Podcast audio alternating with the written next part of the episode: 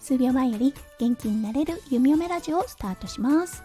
おはようこんにちは。こんばんは。ハロー弓嫁です。このラジオはオーストラリア在住18年の弓嫁が日々のハッピーや発見を声に乗せてお届けワットトークラジオです。今日は2月24日木曜日ですね。皆さんどんな一日をお迎えでしょうか？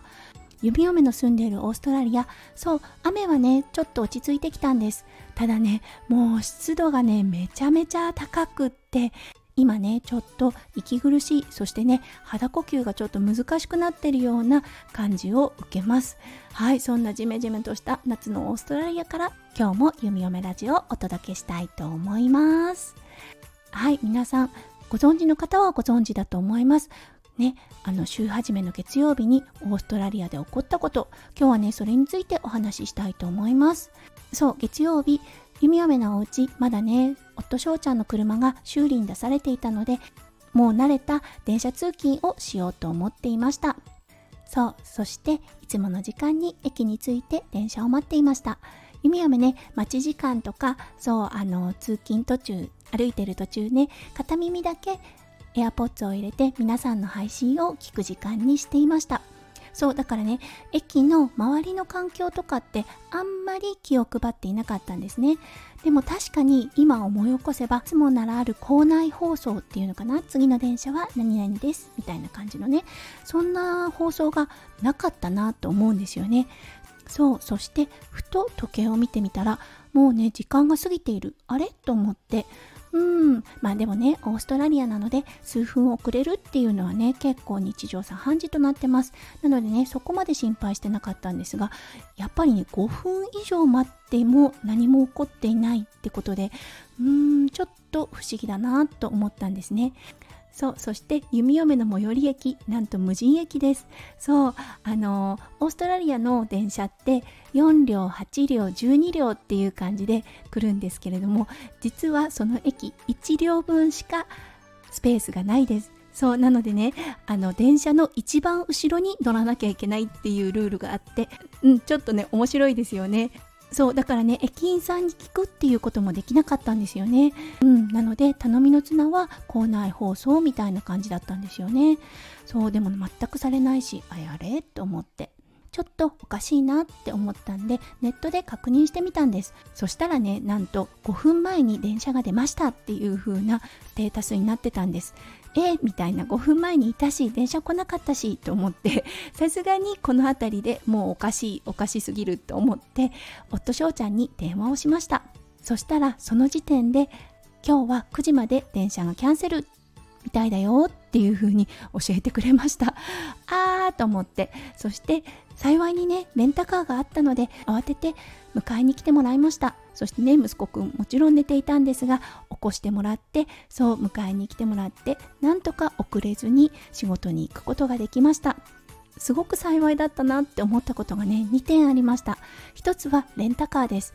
そう先週1泊旅行をねしたんです。その1泊旅行から帰ってきたらレンタカーは返す予定だったんですね。ただ今週も子犬のマロくんのワクチンがあったりとかそうあの車使うからもう1週間延ばそうかなってことになって1週間延長したんです。だから家にレンタカーがあった。これはね幸運でした。そして第2位だったんですがもし遅れていたら弓嫁がその日に配属されていたオペ室だったんですが緊急オペ室だったんですね。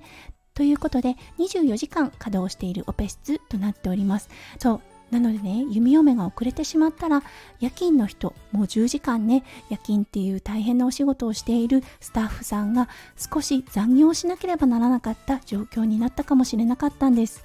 そうだからね本当に良かったって思っています。もちろんねフロアマネージャーっていう人がいてその人が配属を変えたりすることもできるのですがやっぱり時間はかかります。そうどうしても緊急手術室っていうこともあって新人さんに任せることができない部署となっているのでちょっと夜勤の人に待っててもらうっていう形になったと思います。なのでね本当に良かったって思ったんです。そうこれが幸運だったなって思ったポイントの2つ目でした。そうそしてね一体電車何があったかっていうと全く事前に連絡がなかったストライキだったそうです。そう通常であれば看護師たちもねもちろんあのストライキっていうことを起こすことはあるのですがそう必ず数週間前そして数日前にストライキがあるっていうことをそう政府がねしっかり把握した状態となっています。というのはね看護師医療系の人とかねうん、そしてあのトランスポート交通関係の人たちですよね。そう止まってしまっては本当にあの混乱を招くのでどうしてもストライキがある場合は事前に連絡がされるんですね。それが今回は全くなかったんです。そうだからねもうみんな大混乱でしたよね。止まってしまったのは電車のみで一応バスはあったんですね。ただ何分いきなりのことだったのでその日はね会社に行けなかった人とか多かったみたいです。そう完全にね電車がなかったのは月曜日でした。だけどねまだこのストライキ実は続いていて昨日、おとといとダイヤがね、大幅に崩れていたそうです。そして昨日ね、水曜日っていうこともあって、夫翔ちゃんはシドニークリニックの方に電車で行きました。そう、行きはね、良かったみたいなんですが、帰りはね、もう本当にひどい状態だったみたいで、12両編成の電車が来る予定だったんですがなんと4両編成の電車が来たそうです。ということできっチギチだったみたいですね。もう全く座れない状態。そして人は立っていたり階段に座っていたりというような状態だったそうです。うん、全くねソーシャルディスタンスっていうのが保てなかった電車となったようですね。うん、そうなのでね今回のこの強引なねストライキちょっとね本気度が出てるのかなとも思います。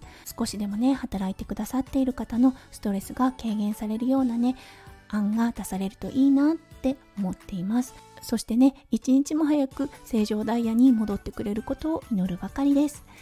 はいということでちょっとびっくりされた方もいるのではないでしょうか。日本ではストライキとかってあるんでしょうか。あんまり電車が止まるっていうようなこと聞いたことないですがうんどうなんでしょうね。あるのかな。はいということで今日はちょっとびっくり。オーストラリアのいきなり始まったストライキ。といったテーマでお話を今日はさせていただきました。